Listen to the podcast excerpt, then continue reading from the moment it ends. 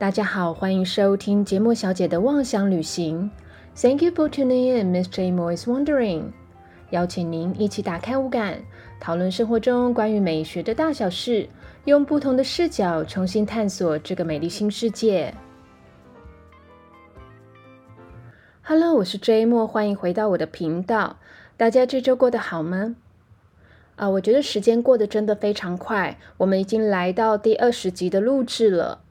那其实从频道开播以来，算一算也将近快五个月了。这个五个多月呢，我觉得在创作的过程是还蛮愉快的，因为我自己也学到了很多。然后更开心的是可以跟一些朋友做对谈，我觉得呢有更多的火花去碰撞。再加上呢，我觉得我自己也跳出了这个自己一个人默默在做事情的一个习惯，所以我觉得蛮好的。但是老实说呢，在这个过程中，我其实心情也会有一点点起起伏伏的。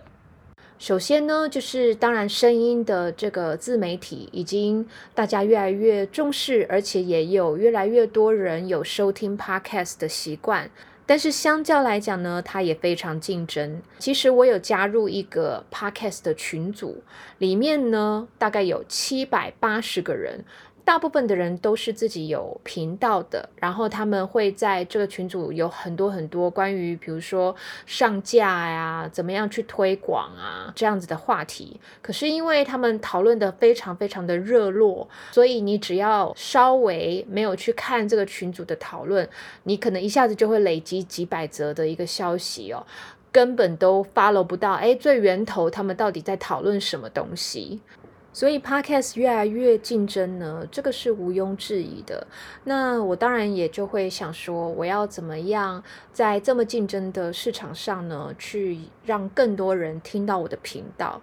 但是呢，啊，有长期听我频道的朋友应该就知道，我的内容大部分都不是太简单，所以其实花在资料的搜集啊、写稿子啊、录制这个上面的时间就已经非常多了。因此呢，在社群的经营啊，或者是频道的推广上面呢，老实说，我没有做得非常的好。那在花这么多时间制作频道内容的这个同时，我可能也会有一点点怀疑，说，哦，那到底这个平台它还能够做更多的什么，去拓展什么？好，这个还是在做的过程中还是有很多的疑问的。不过呢，也非常的欣慰，就是说在做的过程也有很多的朋友给我一些支持跟鼓励。像前阵子呢，啊，有一天的这个半夜，我就收到我前品牌经理呢，他给我的一个讯息。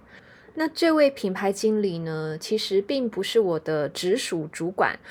我跟他之间呢，其实还夹着我真正的一个直属主管哦，因为这个品牌经理呢，他是管整个大的品牌的。那当时呢，在我幼小的心灵，我觉得他非常的高高在上，高不可攀。所以其实，在办公室的时候，我也不会特地去找他谈话或者是聊天。直到我们两个都离开品牌了以后呢，才比较有。频繁一点点的联络，那私底下呢，他就会邀请我参加一些活动，然后当他知道我有这个。Podcast 的频道的时候呢，他也说，哎，很棒啊，有这样子的一个平台可以发声。然后当时也是蛮鼓励我的啊，只是因为呢，呃，时间慢慢过去，然后再加上其实我们共同认识的人呢，也有开了这个 Podcast 频道，我觉得他们是蛮有趣的啦，比较不是像我这种是知识性的，可能有时候会觉得很像老师在讲课，那我就不太确定。啊，这个我的前老板他有没有继续听我的 podcast？不过呢，在那天的这个半夜呢，他就传来了一个讯息，说节目，他叫我节目呢，因为其实当然我私底下他不是这样叫我的，他就说节目，你的 podcast 越来越精彩了，很有内容、知识性以及观点，你很适合这个媒体，加油。那我看到这个讯息的时候，我其实有一点点受宠若惊哦，呃，就是觉得说，诶，没想到他还有在继续听我的这个频道，而且呢，也给我一些很正面的回应。我觉得呢，他的认同对我而言有与众不同的意义，所以我非常非常的感谢。而现在呢，我们也不是像以前呢是老板跟下属的关系，更多的是呢，她变成一个非常暖心的大姐姐。她的这个鼓励也真的让我感觉到说，让我有要继续前行的一个动力了。回到今天的主题呢，我想要跟大家聊聊，在二月呃才串起的一个声音社交平台，叫做 Clubhouse。好，其实各位可能会觉得呢，它是一个很新颖的概念。不过呢，有一次我跟朋友聊天的这个过程呢，就发现说，哎，这不就是所谓的沙龙文化吗？听到沙龙呢，可能各位会满头问号哦，会想说，哎，你指的是美甲美发的沙龙吗？还是摄影沙龙呢？好，所以今天呢，我就来跟大家聊聊 Clubhouse，就是现代版的沙龙社交文化。其实这个话题我早在二月中就想要跟大家来聊聊了，只不过因为节目排程的关系，所以呢就有一些些 delay。老实说，因为有科技的辅助之下，所以像这样的社交平台呢，它其实在很短的时间就会有非常多的变化，而且呢，会一直一直的进化下去。所以我觉得呢，应该还是要打铁趁热来赶快聊这个话题。那 Clubhouse 真的是很新很新的东西吗？其实呢，它就是像 c o n c o Conference Call 的概念。所谓康扣呢，就是假设今天你在公司里面，你要跟国外的客户或者是在外县市的客户要去开一个会的话呢，你有可能会用这个视讯或者是电话的会议。Clubhouse 就比较像是电话的会议，因为它没有办法看到人的这个活动哦，是看不到影像的，比较多是声音的。至于呢，它为什么串红，最主要有两个原因。第一个，像这样子呢，在云端去虚拟的开一个房间，然后呢，呃，用远端的方式去互动聊天呢，是非常非常适合呢后疫情时代人类的这个生活的。好，就像现在大家应该都很习惯，比如说远端上课啊，或者是呃公司行号就是远端开会。那第二个原因呢，当然就是因为 Clubhouse 啊，它只有 iPhone 的用户才能够去参与。首先呢，呃，你要有这样的 Clubhouse 的一个账户，然后你会产生两组的邀请码，再一个拉一个呢，呃，去邀请别人来加入。那像有一些人呢，可能会很害怕说自己跟不上话题，或者是呃，可能怕被当作是边缘人，所以呢，可能也会到处去问说，哎，那个谁谁谁开房间啊，你有没有邀请码等等的。那也因为它这样子的这个稀有性跟独特性，好像有一些人会觉得说，哦，我有 Clubhouse 的这个邀请码，我进去这个 Clubhouse 的这个房间聊天的话，我跟别人是有一些区别的。但是因为呢，现在是一个自由的市场，所以一旦呢，如果看到有人想要去独占这方面的这个生意的话呢，呃，其他比较有能力的这个。对手呢就会想办法去打破这样子的一个独占，所以在年前的时候呢，啊，台湾的这个 Sound On 声浪呢也创立了一个叫做 Sound On Club，所以一旦你有这个 Sound On 的这个 App 的话呢，啊，基本上呢，无论你是 iPhone 还是 Android 的用户呢，都可以使用。它呢第一次需要邀请码之外，之后它就会主动去推播邀请码给你，然后你就可以去任意参与到每一个。你可能感兴趣的主题的房间去聊天。当然，现在科技进步，所以呢，你可以虚拟的在云端上面开一个房间，然后大家呢，呃，可以加入这个房间去聊天互动。好，除了这个虚拟这一块之外呢，它这样子呢，可能针对一个主题去讨论的一个呃形式呢，它就跟十六到十八世纪欧洲流行的这个沙龙文化是一模一样的。那我就先来为大家做一个啊沙龙文化的背景介绍。首先呢，它是从十六世纪的意大利上流社会呢发迹的。至于为什么会有这样子的文化产生呢？最主要是因为在这之前，其实是欧洲的中世纪，那个时候讲求的是所谓的骑士精神，骑士就是骑马的那个骑士哦。所以，如果当时你是贵族的话呢，你必须跟一般的这个平民老百姓呢去做一个区别，这个阶级呢是非常非常的壁垒分明的。好，但是呢，如果假设你今天遇到一些不公不义的这个事情呢，它是必须要用武力去解决的啊。也就是说呢，假设今天呢谁抢了谁的女朋友，或者是谁霸占了谁的这个土地。贵族呢，他拥有武器，他就能够呢，呃，用武力比武的方式呢去做一个解决。也就是说，谁赢的话呢，谁去摆平这件事情。不过，假设什么事情都要用武力去解决的话呢，我想应该会有很多人平白无故的呢去被流血牺牲。好，所以后来就流行所谓的文艺复兴，那更多的呢是去回归到人文主义，也就是说呢，更多的社会风气是转向去崇尚你这个人的个人的价值，而并不是说哦，只要你的阿祖、阿公、阿妈都是贵族的话呢，你就一定在社会上很有地位，或者是大家都看得起你。所以你可能呢，是因为自己白手起家，累积了财富，或者是靠自己的努力苦读呢，得到了学位，这样子都是有机会在社会上获得一定的地位的。那也因为呢，整个社会会越来越看重你自己个人的素养跟魅力。那当然，相较来讲，啊，这些人们呢也需要去有一个展示自己魅力的场所。那这个场所呢，就是在哪里呢？啊，它就是在所谓的 salone，哈，意大利文的 salone 呢，意思就是有美术作品装饰的客厅。后来呢，传到法国了以后呢，呃，这个 salon 呢就变成 salon，好，变成法语。然后现在我们英文呢，啊，就沿用法语的这个字呢，就叫做 salon。中文呢翻译呢，就是用音译叫做沙龙。至于欧洲人在当时呢，啊，会在沙龙讨论什么样的主题，或者是做什么样的事情呢？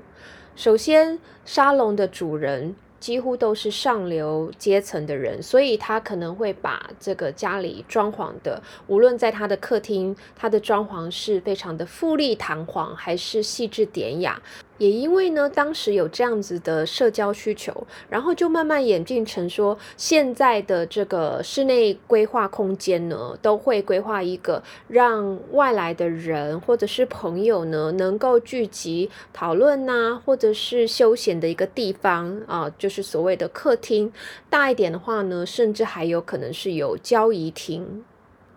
那沙龙的主人呢，可能会去找跟自己理念相同的人去讨论不同的主题。比如说，在译文方面的话呢，会有戏剧家、小说家、音乐家、画家、诗人等等。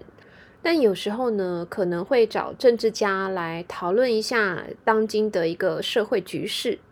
他们除了会聚集在一起聊天之外呢，还会优雅的喝着饮料，并且邀请一些音乐家来家里的沙龙呢，现场演奏音乐。好，譬如说这个贝多芬啊、莫扎特、舒伯特等等的，他们都曾经到过贵族的沙龙去做过音乐的演奏哦。那也因为这样子呢，啊，原本流行在这个宫廷之间的古典音乐或者是浪漫音乐呢，啊，渐渐的呢就传到民间来了。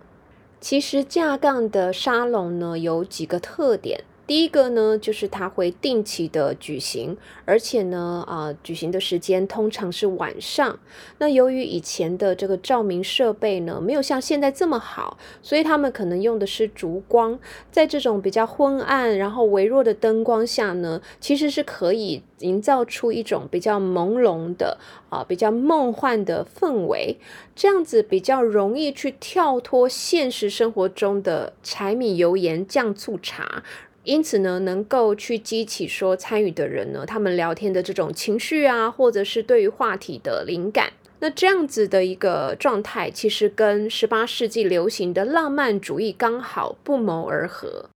第三个呢，在沙龙啊聚集聊天的人数呢不会很多，通常都是比较小的一个圈子，而且他们都是三三两两，就是很自愿性的去聚集在这里这样的空间呢，去自由讨论呐，或者是各抒己见。好，所以你看这跟 Clubhouse 是不是很像呢？只是说现在科技进步，它可以创造出虚拟的这个沙龙，所以大家呢可能不必受限于地点。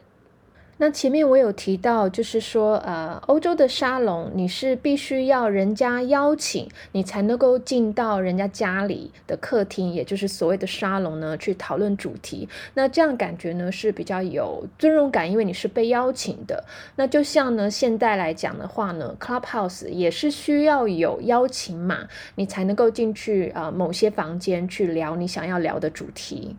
但是如果说到当时欧洲的这个沙龙主人呢，你可能会觉得很意外，因为呢，大部分呢都是女性居多。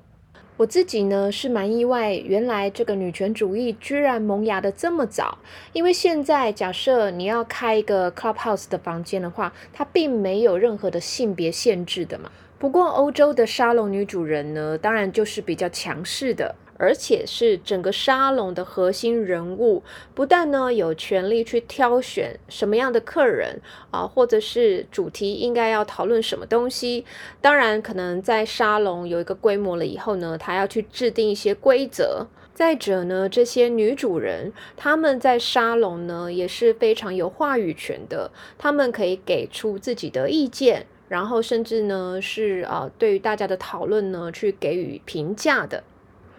有兴趣的朋友呢，可以 Google 一下沙龙主人，然后呢，你可以在这个维基百科发现有很多很多的什么什么夫人都曾经担任过沙龙的女主人，但是呢，你可能对于他们都不太熟悉。除了有一位呢，我自己是听过的。那各位可能如果熟悉法国历史啊，可能不是正史啊，可能是野史，或者是法国的这个呃绘画艺术的人的话呢，你们可能有听过他，也就是呢，号称十八世纪法国历史中最耀眼的女人之一哦，庞巴杜夫人。因为它的这个发文呢比较长一点，那我怕我的发音不标准，所以我要请出这个 Google 小姐来为我念一下哦，Madame de Pompadour。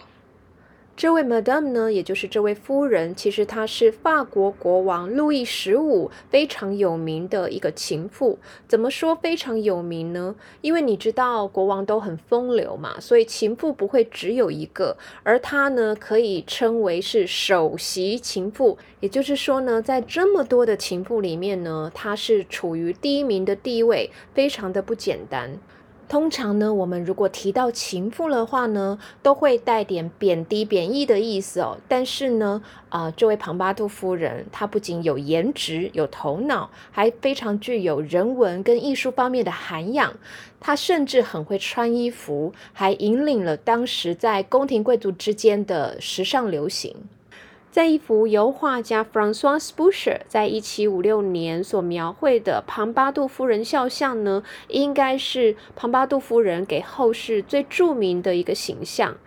我会把照片呢放在我的 FB 粉砖给大家看一下。然后呢，在肖像画里面，庞巴杜夫人看着右前方，手里拿一本书，肌肤几乎像少女般的吹弹可破、白里透红，眼睛又大又圆，细长却看不到骨头的鼻子，再加上呢，啊，粉嫩欲滴的樱桃小口。微卷的头发呢，被高高盘起，并且用可爱的蝴蝶结装饰着，而且呢，看起来蓬松细软哦，是当时流行的银灰色。身上呢，穿的是蓬袖、蓬裙，然后低胸露出白皙肌肤的精致礼服，颜色呢是大家少女们喜欢的这种马卡龙的粉绿，再加上粉红色的花朵跟蝴蝶结的装饰。啊，非常的柔美、优雅、高贵，真的有一种让人觉得是美貌与智慧集一身的感觉。所以呢，他不仅是路易十五的红颜知己，还是得意的左右手。在政治上面呢，他甚至是他的顾问，以及他是王室秘密后宫陆院鹿呢是小鹿斑比的鹿，院呢就是彰化院里的那个草字头的院，好，他是这个后宫的总管。那进入这个凡尔赛宫了以后呢，他对于国王在治理国家的时候呢，扮演非常非常举足轻重的这个影响力。甚至有人说呢，其实法王路易十五简直就像个傀儡一样哦，庞巴杜夫人才是真正操纵法国的那个厉害的女人。庞巴杜夫人其实不是贵族，而是出生于中产阶级。那当时呢，法国的这个中产阶级呢，他们叫做布尔乔亚。在法文，布尔乔亚的意思呢，是指说一群崇尚自由，然后理智谨慎，有别于一代传一代的这个世袭贵族，或者是一般的凡夫走卒。他呢，是拥有这个社会的话语权以及影响力的一群新知识分子。那我在这边呢，想要跟大家补充一下，呃，其实在中国呢，上个世纪，也就是大概一九二零三零年代的时候呢，就曾经出现一号像是沙龙女主人这样子的人物哦，她就是曾经写过《你是人间四月天》的林徽因。我不知道各位对林徽因熟不熟悉，但是呢，呃，看过她的照片的话呢，我个人觉得她是蛮漂亮的，长得非常的秀气聪慧的模样。那她在小时候呢，也曾经去过欧洲游历，并且呢，也到过美国去留学。虽然呢，他学的是建筑，但是呢，他在文学啊，还有艺术方面的造诣也是蛮高的，因此在中国当时算是呃走的非常前面的一个时代新女性。他后来呢，在北京落脚了以后呢，呃，在每个周六的下午，就会邀请一些当时的这个文人雅士，比较有名的呢是呃诗人徐志摩，还有推动白话文的胡适啊，到他们家的客厅呢去喝茶聊天。那像这样子的一个形式呢，也就是呃把欧洲的这种沙龙社交文化呢带到了中国。以一个女性来说，我觉得这样的做法算是蛮前卫的。好，只不过后来呢，有一个女作家，不知道呃，她是不是跟这个林徽因有一点点小心结？她叫做冰心，她就曾经写了一篇这个小说，叫做《我们太太的客厅》，呃，去讽刺林徽因呢，她在沙龙的时候有一点点装模作样的这个样子哦。好，我觉得这段是蛮有趣的。各位如果有兴趣的话呢，呃，可以去 Google 一下，了解更多。好，那无论是庞巴杜夫人还是呢林徽因，我觉得一到现代来讲的话呢，他们也是可以当做这个 Clubhouse 的主持人。通常呢，他开了这个主题的话呢，他其实就是那个主题的一个意见领袖，又能够呢去炒热气氛，并且呢去保持这个讨论的一个节奏，甚至呢可能需要去啊抛出一些观点，提出一些发问，然后让这个讨论呢能够去有更多思维的碰撞。而因为庞巴杜夫人呢非常喜欢十八世纪当时流行的洛可可风，所以就像我们刚刚描绘她的这个呃穿衣的一个样子，还有呢她自己去装潢这个沙龙的一个风格的话呢，其实都是采取洛可可风。那洛可可诞生的原因呢，是因为想要去推翻之前在宫廷流行但是比较繁文缛节的巴洛克风。巴洛克呢，因为它是推崇宗教，所以它要用比较金碧辉煌、夸张的装饰呢，去阐述这种霸气的感觉。可是相较来说呢，会比较有距离感。反之，洛可可风呢，就是比较小家碧玉，它用的装饰都是生活周遭的这种自然的素材，比如说。花鸟啊，然后呢，呃，比较粉嫩一点点的这种马卡龙颜色呢，去创造这种比较亲密的感觉。大家如果好奇呢，当时的沙龙长什么样子的话呢，除了可以看我放在 FB 粉砖的照片之外呢，啊，也可以去参考一部电影哦，它就叫做《凡尔赛拜金女》啊，是二零零六年由苏菲亚科波拉执导，然后呢，由这个演过蜘蛛人女朋友的这个 Kirsten Dunst 所主演的啊，是描述法国皇后玛丽安东尼的这个故事。在这样轻松氛围下的这个沙龙呢，你可以聊文学、艺术啊，甚至政治，还有呢革命。当然呢，偶尔也会聊聊八卦。那现代版的这个沙龙呢，也就是 Clubhouse 呢，它因为看不到影像，所以可能更是轻松了。因为你可能躺在床上，蓬头垢面，穿着睡衣，或者是翘着二郎腿，人家也看不到。至于聊什么呢？啊，我觉得在这个言论自由的现在呢，你天南地北都可以聊。但是呢，我有听过几个比较非常有趣，但是有点诡异的这个例子哦，跟大家做一个分享。有一个网友呢，他就 po 文说，其实呢，他非常好奇呢，是不是真的有一个聊皮卡丘的群？结果他就去找，而且真的被他找到了。进去了这个房间了以后呢，发现参与的人他们的大头照都是皮卡丘，然后呢，他们都用皮卡皮卡来讲话。当时这个网友觉得非常的莫名其妙，但是呢，还是想要再三的这个确定，这到底是不是在聊宝可梦的一个群呢？结果他就开了这个声音，就问说：“这是个聊宝可梦的群吗？”结果突然间，所有的皮卡丘都安静了，然后其中呢，有一只皮卡丘呢，他就说了“皮卡皮卡”。结果这个网友就被踢出去这个群，感觉呢，呃，这个整间的皮卡丘好像发现说，哎，有人类入侵了。最后呢，这个网友就说，哦，他说他感到超级疑惑，他们怎么可能用皮卡皮卡来沟通呢？网友呢，大概觉得他可能进入了一个什么皮卡丘的邪教组织吧。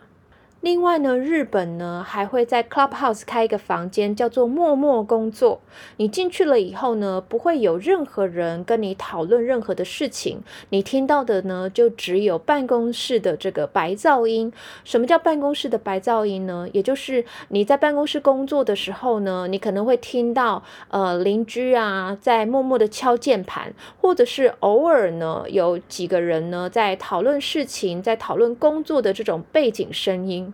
那为什么会有这个默默工作的这种办公室白噪音的房间诞生呢？是因为日本人呢，在这个疫情期间，他们被迫在家里工作，可是呢，家里的环境的声音呢，可能太安静了，反而没有办法静下心来工作，所以他们进入这个房间了以后。听着大家的这个敲键盘的声音，还有呢，就是可能以前在真正的实体办公室工作的时候的一些背景音，他们就觉得很安心，反而能够专心工作。我觉得这有没有一种？被虐狂啊，对不对？因为他们说呢，这是一种软性的监视哦，只是不像是开 Zoom 啊这种啊视讯会议这样子的这种赤裸裸哦，反而是这种比较隐性的软性的。那反正呢，你不喜欢或者你不想要待在这个房间的话，你就可以默默离开嘛。所以我刚刚举的例子呢，大概就是 Clubhouse 呢串红以后啊，发生一些比较有趣新奇的一个现象吧。好，那关于呃这个 Clubhouse 呢，跟之前十六到十八世纪欧洲流行的这个沙龙社交文化的一个比较呢，我大概就说到这边。最后呢，我再补充一下啊，为什么现在我们去做头发啊，或者是做指甲的地方叫做沙龙？然后呢，为什么又有所谓的这个沙龙摄影产生呢？像现在呢，我们想要去上美容院做头发、做指甲，都是轻而易举，而且呢，非常的随心所欲，你想去就去。好，不过呢，以往这个地方，我觉得还是回归到呃以前的这个阶级制度是比较明显的。像这种地方，因为它收费比较贵，所以只有名流贵妇他们才负担得起。那其实呢，它的功能跟沙龙也是有异曲同工之妙，因为那边的装潢呢，啊，会是非常的富丽堂皇，提供点心饮料，也有现场演奏音乐。那这些名流贵妇去那边，不会只是单纯的做头发跟指甲，他们也会聊聊别人的八卦。好，所以呢，这个也是他们所谓的非正式的一个社交场所，因此沿用了沙龙这个字。那所谓沙龙摄影呢，就是一种摄影风格，而拍这样子沙龙照的这个地方呢，叫做摄影沙龙。好，各位有没有被我这个弄得头很晕呢？好，那简单来讲，沙龙摄影，因为呢，啊，它是要进这个摄影棚拍，所以它可能会根据你拍这个照片的一个目的性，比如说你要拍结婚照。孕妇写真，呃，孩子明月，或者是全家福，它会有不同的场景，还有这个道具呢，让你去摆拍。好，那所以它强调的呢是比较工整唯美，然后呢，可能它到时候还会做精修的这种动作。那这样子的风格呢，就叫做沙龙摄影。